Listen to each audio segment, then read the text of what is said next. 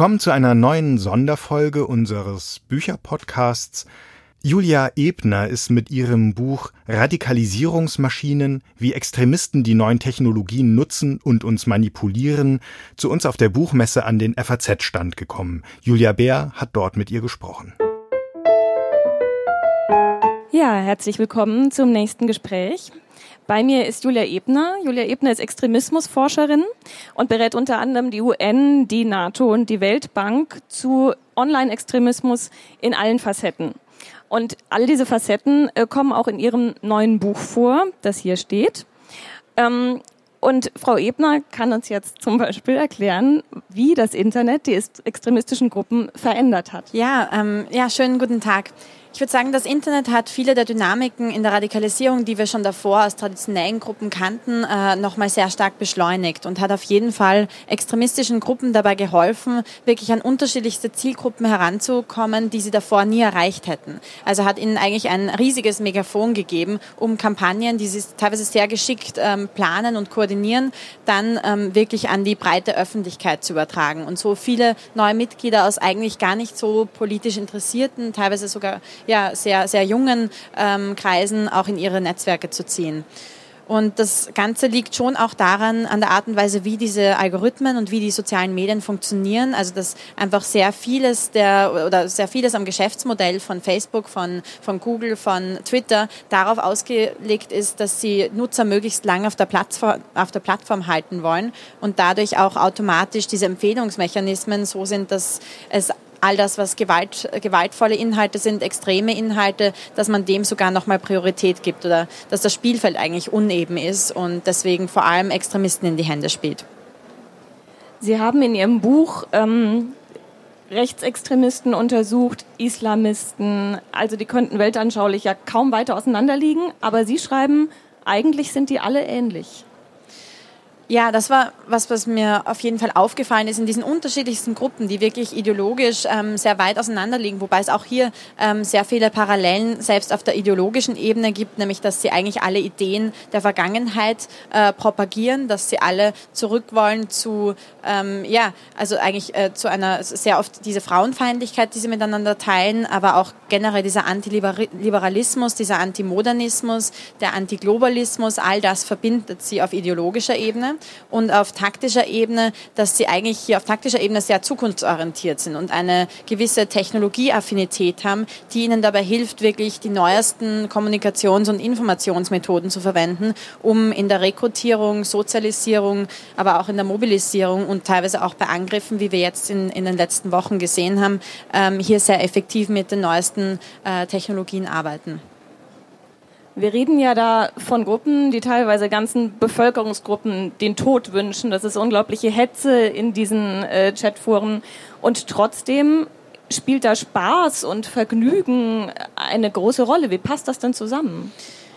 Das ist ein, ein großes paradox, aber vor allem in den letzten paar Jahren hat sich diese, diese, haben sich die Grenzen zwischen was ist Trolling und was ist Spaß und was ist auf der anderen Seite Terrorismus, was ist ähm, tatsächlich schon Extremismus, äh, haben sich irgendwie sind sehr stark verschwommen oder die Grenzen sind fließend geworden. Und sehr viele auch äh, der Teilnehmenden in dieser Communities geraten da eigentlich eher über diese spielerischen Elemente rein und haben zum Beispiel am Anfang teilweise noch nicht mal politisch vorgeformte Ideologie oder ja, äh, sind politisch noch nicht vorgeformt und radikalisieren sich dann erst mit der Zeit über diese Sozialisierungsmechanismen, die sehr stark auf spielerischen Methoden aufbauen. Und hier sind besonders äh, wichtig, auch in, in diesen Rekrutierverfahren und auch im, in der Propaganda, sind besonders wichtig Popkulturelemente geworden, aber auch Witze und eben diese Trolling-Kultur, wo es ein ganzes eigenes Vokabular gibt und wo auch teilweise in militärischer Sprache, ähm, aber auch mit Pop Popkulturreferenzen gearbeitet wird, um zum Beispiel aufzusteigen in, in Rangstrukturen um, äh, wenn sie besonders effektive Hasskampagnen planen oder auch zum Beispiel besonders äh, effektive Terroranschläge durchführen. Auch jetzt haben wir gesehen, dass es so eine sehr starke Gamifizierung des Terroranschlags selbst, aber auch der Reaktionen in den rechtsextremistischen Kanälen gab, wo sie zum Beispiel aus den, den Livestreams äh, der letzten Attentäter in Christchurch in Neuseeland, aber auch jetzt von Halle äh, Videospiele gemacht haben und da zum Beispiel also das Ganze so behandelt haben, als sei es ein Spiel.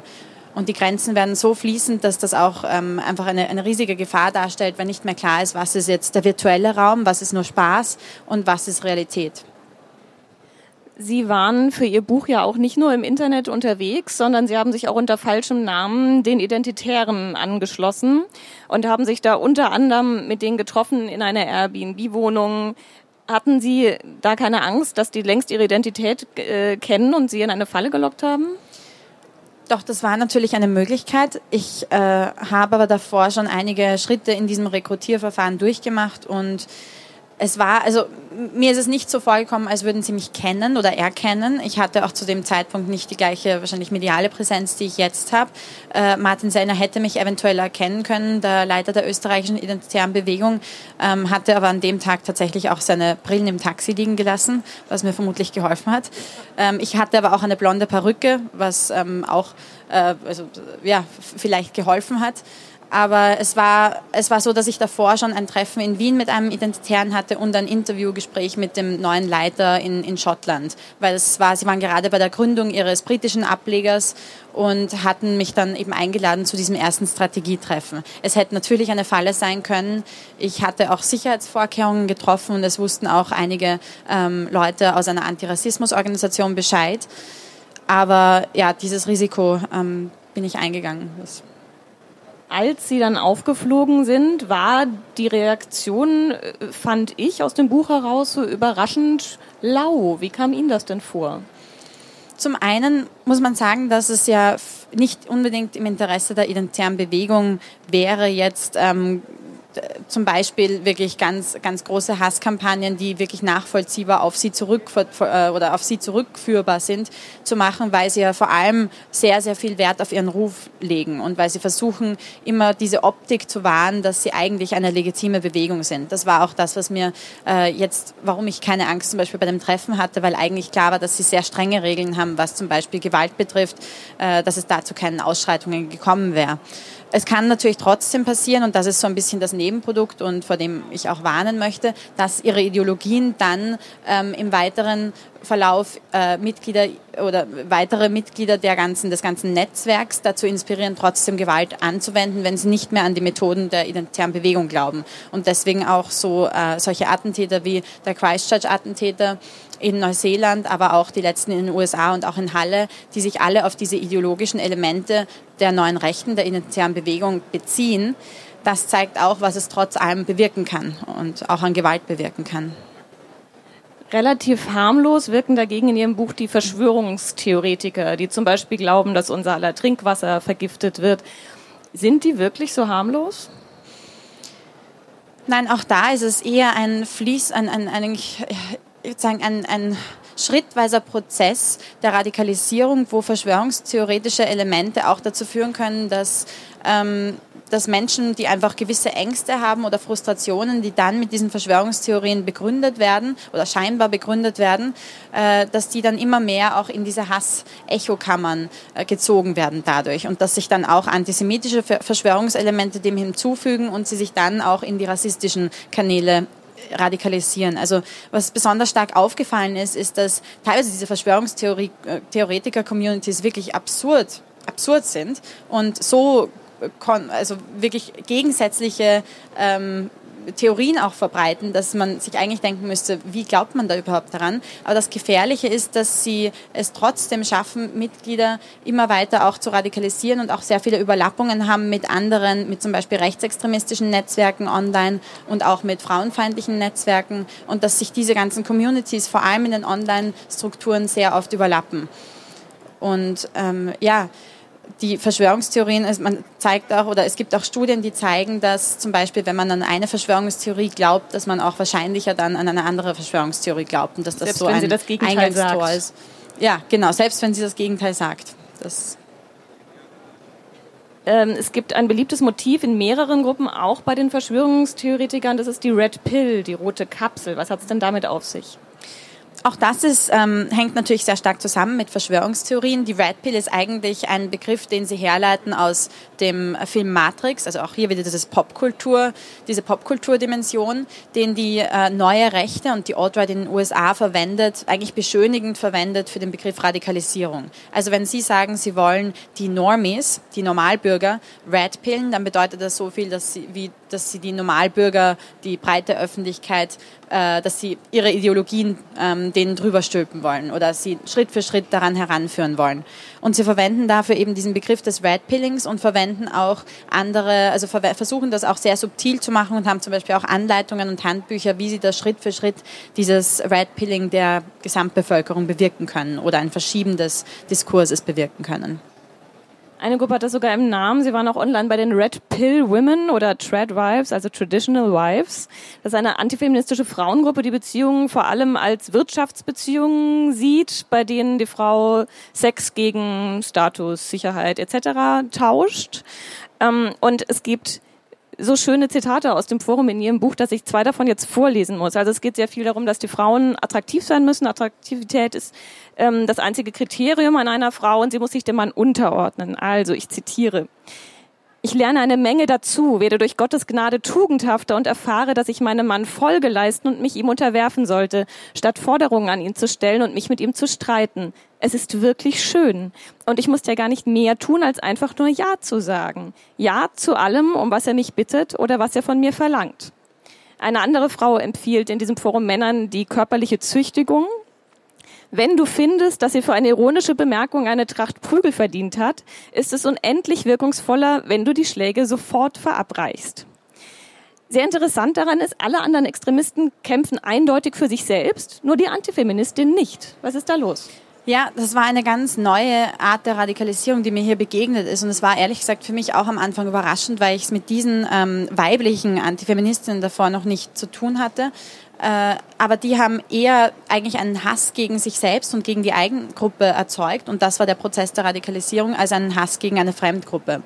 Und das war, also es hat damit begonnen, genau, dass sie zum Beispiel die komplette Selbstaufgabe der Frau gefordert haben, dass sie auch äh, sehr stark diese wirklich der Vergangenheit angehörigen Familienmodelle, die auch, wo es auch zu häuslicher Gewalt kommen darf und soll, äh, die befürwortet haben. Aber es hat auch dazu geführt, dass sie äh, gerade auch diesen anderen äh, Subkulturen, die in der größeren Manosphäre, also in dieser Antifeminismus und frauenfeindlichen Internet, in diesen Netzkulturen präsent sind, dass sie denen auch äh, mehr Legitimität schenken, indem sie soziale Medienkampagnen machen. Und das sind leider auch genau die Communities, die teilweise auch schon Terroranschläge gegen Frauen und, und also frauenfeindliche äh, Gewalttaten inspiriert haben vor allem in den USA. Aber dieses Forum war ein internationales und hat sich eigentlich so angefühlt, als man eingetaucht ist, wie ein, was schon wie ein Selbsthilfeforum oder auch ein, ja, eigentlich ein Ratgeberforum. Und hat deswegen auch Frauen angezogen, die politisch wie gesagt, auch hier eigentlich nichts mit dem Thema notwendigerweise zu tun hatten, sondern einfach mit gewissen Ängsten gekämpft haben oder in einer schwierigen Situation vielleicht gerade aus einer Beziehung gekommen sind. Ich war auch damals selbst in einer relativ, äh, in einem, relativ, in einem Moment der Schwäche wahrscheinlich ähm, und habe zum ersten Mal gespürt, wie stark diese Sozialisierungsprozesse funktionieren und habe auch zum ersten Mal begonnen, auch oder zu merken, dass ich mich auch selbst radikalisieren könnte was auch gezeigt hat, dass dieses Profil, das Mitglieder in extremistischen Bewegungen, auch in dieser speziellen Form äh, der Antifeministinnen, dass es kein Profil gibt, dass die Profile so weit auseinandergehen, was, Alters, äh, was, was das Alter betrifft, was den Bildungsstand betrifft, was die sozioökonomischen Hintergründe betrifft, dass eigentlich jeder in einen Moment der Schwäche hineingezogen werden könnte. Es ist oft die Rede von Gott in diesen Foren. Spielt die Religion da eine Rolle? Die Religion spielt bei sehr vielen extremistischen Bewegungen eine Rolle, natürlich bei vielen rechtsextremistischen, die ähm, und die sehr oft ähm, ein, eine sehr, eine sehr, sehr eigentlich einen christlichen Fundamentalismus verwenden oder das Christentum ausnutzen, missbrauchen, verzehren für ihre Zwecke. Es gibt dann auch ähm, auf islamistischer Seite genau das Gleiche, wo auch wieder die äh, eigentlich friedliche Religion Islam politisiert und missbraucht wird und auch hier verzerrende Passagen aus dem Koran oder, oder die, der Koran einfach komplett interpretiert wird von ihnen, um ihren Ideologien und den Konsequenzen und vor allem diesen Aufrufen zum defensiven Dschihad, um, um den zu begründen. Und ähnlich ist es auch auf rechtsextremer Seite. Teilweise wird auch Gewalt damit dann begründet. Also sie verwenden auch zum Beispiel die Symbolik vom Kreuz oder zum Beispiel die Symbolik der Reconquista, die Rückeroberung damals äh, der, der spanischen Halbinsel, der iberischen Halbinsel verwenden sie auch sehr oft in der Propaganda. Nicht in allen rechtsextremistischen Kreisen spielt das eine Rolle, aber in einigen wird auch Religion missbraucht. Wie unterscheiden sich denn die Antifeministen von den Antifeministinnen? Man kann ja nicht sagen, dass die ein gemeinsames Forum haben und sich einfach vereinen im Frauenhass, sondern das ist ja nochmal sehr unterschiedlich.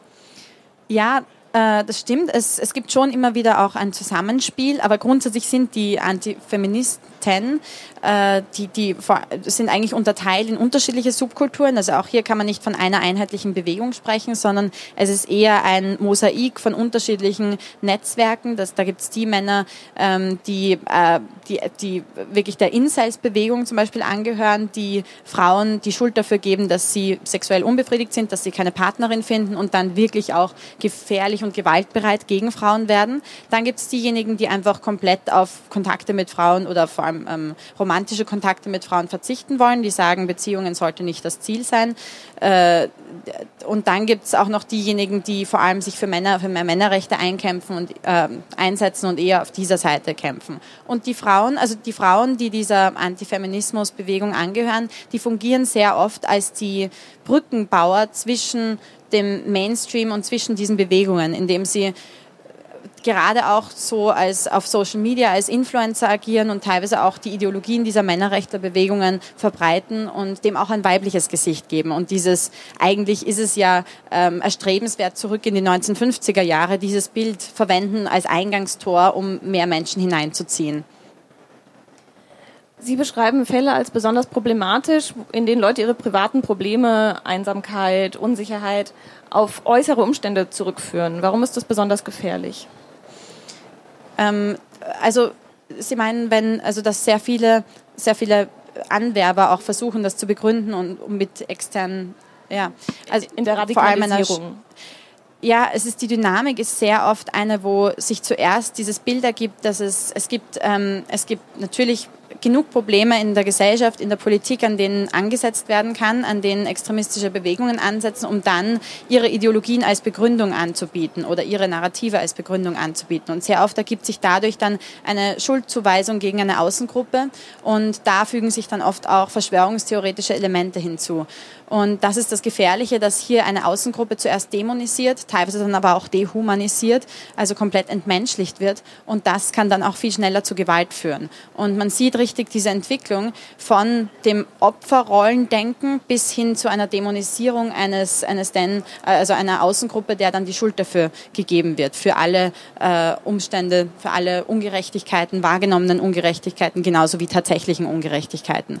Und das ist das, diese gefährliche Dynamik, die ich auch versuche im Buch so aufzuschlüsseln in die unterschiedlichen äh, Stadien auch der Radikalisierung, weil es hier eine ganz klare Struktur gibt, der fast alle diese Bewegungen folgen. Man kennt das ja von Sekten, dass die speziell nach Leuten suchen, die gerade eine schwere Phase im Leben haben. Ist das bei den Rekrutierern von äh, extremistischen Gruppen genauso? Absolut. Das ist, ich würde sagen, das ist wirklich ein sehr guter Vergleich, weil die extremistischen, vor allem die extremistischen Anwerber sehr gut es auszunutzen wissen, wenn Menschen in einem Moment der Schwäche sind, wenn sie gerade besonders anfällig sind. Man merkt auch, dass es gerade in Momenten der kollektiven Schwäche, zum Beispiel nach größeren Ereignissen, ähm, tragischen Ereignissen wie Terroranschlägen, vor allem der Reihe von dschihadistischen Anschlägen, ähm, dazu kommt, dass sie versuchen, diese, diese kollektive Angst, die dadurch entsteht, dieser kollektive Terror, die das für ihre Zwecke auszunutzen und dann genau im Nachgang äh, haben auch unsere Datenanalysen zum Beispiel bei dem Institut, bei dem ich arbeite, gezeigt, dass nach den äh, dschihadistischen Anschlägen wirklich die, die Kampagnen von Rechtsextremisten enorm in die Höhe gegangen sind und dass sie genau versucht haben, diese temporären Schwachstellen in der Gesellschaft auszunutzen und mehr Menschen zu, zu radikalisieren und in ihre Netzwerke zu ziehen. Und das Gleiche trifft auch auf individueller Ebene zu, wenn sie zum Beispiel merken, wie diese, wie eben diese äh, weiblichen Antifeministinnen-Communities merken, dass gerade Frauen mit persönlichen Problemen in Momenten der Schwäche zu ihnen stoßen, sich als Ratgeberforum inszenieren, dann wirkt das auch sehr stark oder dann haben sie es viel einfacher, da auch einen Ansatzpunkt zu finden. Es war auch sehr ähnlich bei den Dschihad-Brautgruppen oder bei der Dschihad-Brautgruppe, die ich auch im Buch beschreibe, in der ich auch war, wo auch IS-Mitglieder das genauso angestellt haben. Diese Gruppen tun ja oft so, als wären sie eine Familie. Wir halten hier zusammen, wir beschützen einander, wenn es hart auf hart kommt. Aber sie haben während ihrer Recherche auch Fälle erlebt, wo das überhaupt nicht gestimmt hat am Ende.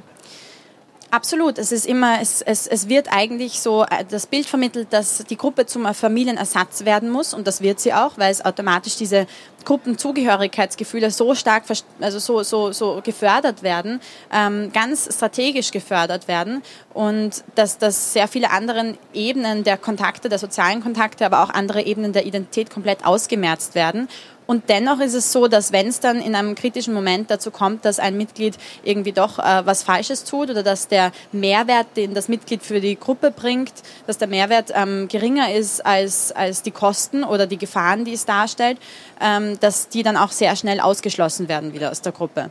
Und das zeigt auch, wie, wie instrumentell und wie opportunistisch diese Gruppen sind, letzten Endes.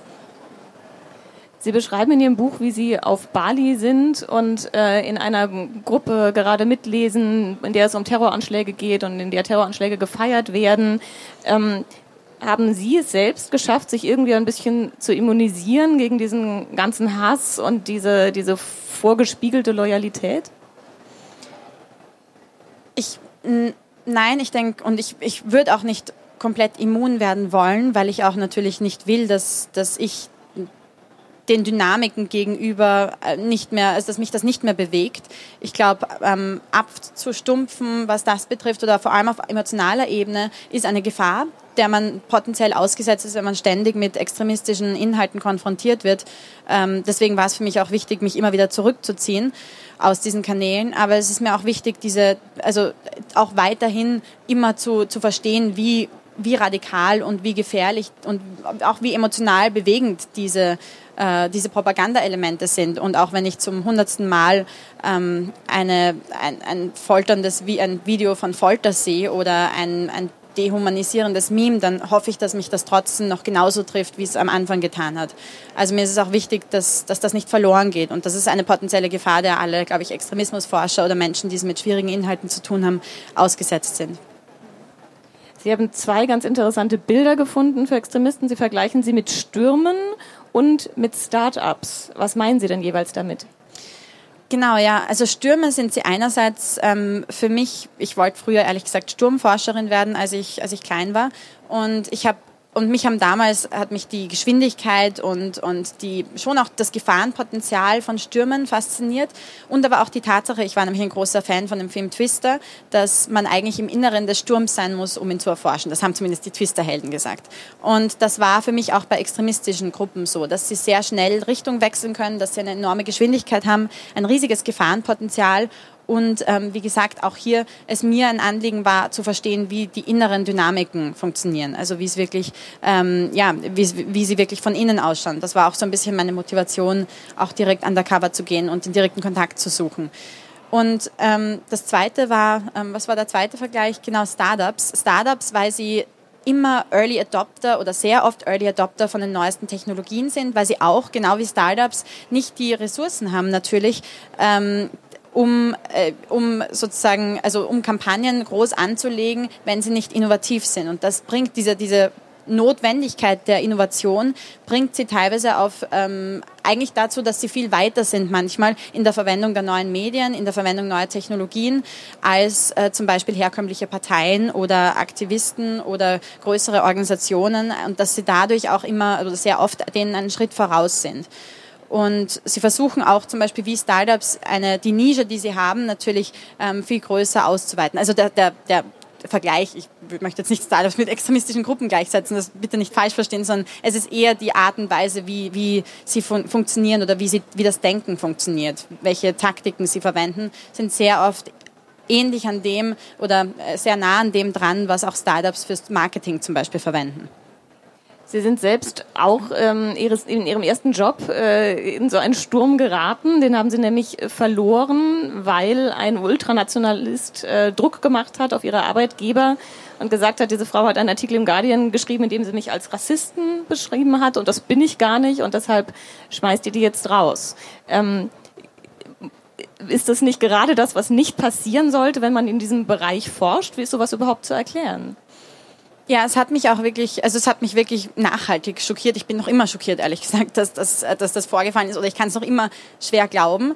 Ähm, ich habe damals in einer Anti-Extremismus-Organisation gearbeitet, jetzt mittlerweile bin ich bei einer anderen, aber habe einen Artikel geschrieben über Tommy Robinson, der eigentlich der Gründer von der English Defence League und einer, ich würde sagen, wahrscheinlich der berühmteste äh, Rechtsextremist in Großbritannien, der auch in, international, auch in den USA mittlerweile bekannt ist, gerade im Moment aus dem Gefängnis wieder entlassen wurde und wirklich sehr, sehr eindeutig ähm, äh, rechtsextreme Ideologien verbreitet. Der, über den habe ich also oder da den habe ich erwähnt und in Zusammenhang mit Rassismus gebracht in meinem Artikel und er ist am nächsten Tag in dem Büro gestanden äh, von der Organisation, für die ich damals gearbeitet habe das eigentlich in einer geheimen, äh, an einem geheimen Ort sein sollte. Also ich weiß auch nicht, wie er die Adresse rausgefunden hat und hat aber das Ganze, hat mich konfrontiert und das Ganze live gestreamt mit einem Kameramann. Und das Ganze hat so viel Druck erzeugt, also vor allem auch, weil dann darauf gefolgt ist, er hatte 300.000 Followers, an die er das live gestreamt hat. Darauf gefolgt ist dann eine riesige Hasskampagne gegen mich, aber auch gegen meine Kollegen und die Organisation. Und das hat bewirkt, dass die Organisation sich ähm, genötigt gefühlt hat, hier ähm, ihm öffentlich oder mich eigentlich dazu zu zwingen äh, oder von mir zu verlangen, eine öffentliche Entschuldigung auszusprechen und meinen Artikel im Guardian zurückzunehmen. Und ich habe mich damals geweigert, das zu tun und wurde dann innerhalb von 24 Stunden auch gekündigt. Und das hat mir gezeigt, was für eine Macht, also was für eine, was für eine enorme Macht diese Hasskampagnen auch haben können und was einzelne Akteure, die ein großes Social-Media-Profil bewirken können und sogar bei einer Anti-Extremismus-Organisation, deren Job es genau das ist, äh, auch hier zu bewirken, dass sie letzten Endes einem Extremisten nachgeben. Sie haben nicht nur mitgelesen für Ihr Buch in diesen Gruppen, Sie haben teilweise auch die Gruppen gemeldet, wenn Sie den Eindruck hatten, jetzt eskaliert es dann doch. Und die wurden teilweise geschlossen, dann poppten neue auf, dann wurden die wieder geschlossen. Ist das das Einzige, was man wirklich tun kann gegen konkret die Internetform von Extremismus, um wieder die Gruppen zu schließen?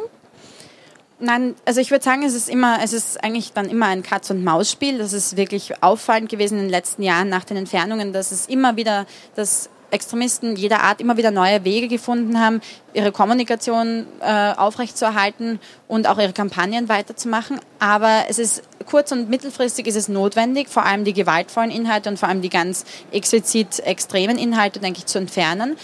Aber längerfristig ist es keine besonders nachhaltige Strategie und es kann auf jeden Fall nicht die einzige, die einzige Säule einer, einer Lösung sein, die effektiv sein soll. Also hier müsste man viel längerfristig in ähm, vor allem in Online-Interventionen investieren, um auch wirklich auf präventiver Ebene zu arbeiten, um zum Beispiel in diesen Foren, wo sie aktiv sind, nicht, nicht nur Offline-Deradikalisierung anzubieten, aber auch hier Interventionsprogramme zu haben und auch auf Bildungsebene ähm, ansetzen, um zu warnen und ein Bewusstsein zu schaffen für zum Beispiel diese Netzkulturen und wie sie, äh, wie teilweise Extremisten versuchen, bestimmte Elemente zu kapern und hier über Hobbys oder über eigentlich harmlose Elemente versuchen vorzudringen und sich an Zielgruppen vorzuarbeiten, die eigentlich äh, ansonsten nie hineingelangen würden in diese Netzwerke. Frau Ebner, vielen Dank für dieses interessante Gespräch. Und Ihnen vielen Dank fürs Zuhören. Wenn Sie noch ein bisschen hier bleiben, geht es um 14 Uhr weiter mit dem nächsten Interview. Da spricht mein Kollege Hubert Spiegel mit Volker Weidermann über die Fehde zwischen Günter Grass und Marcel Reich-Ranitzky. Danke.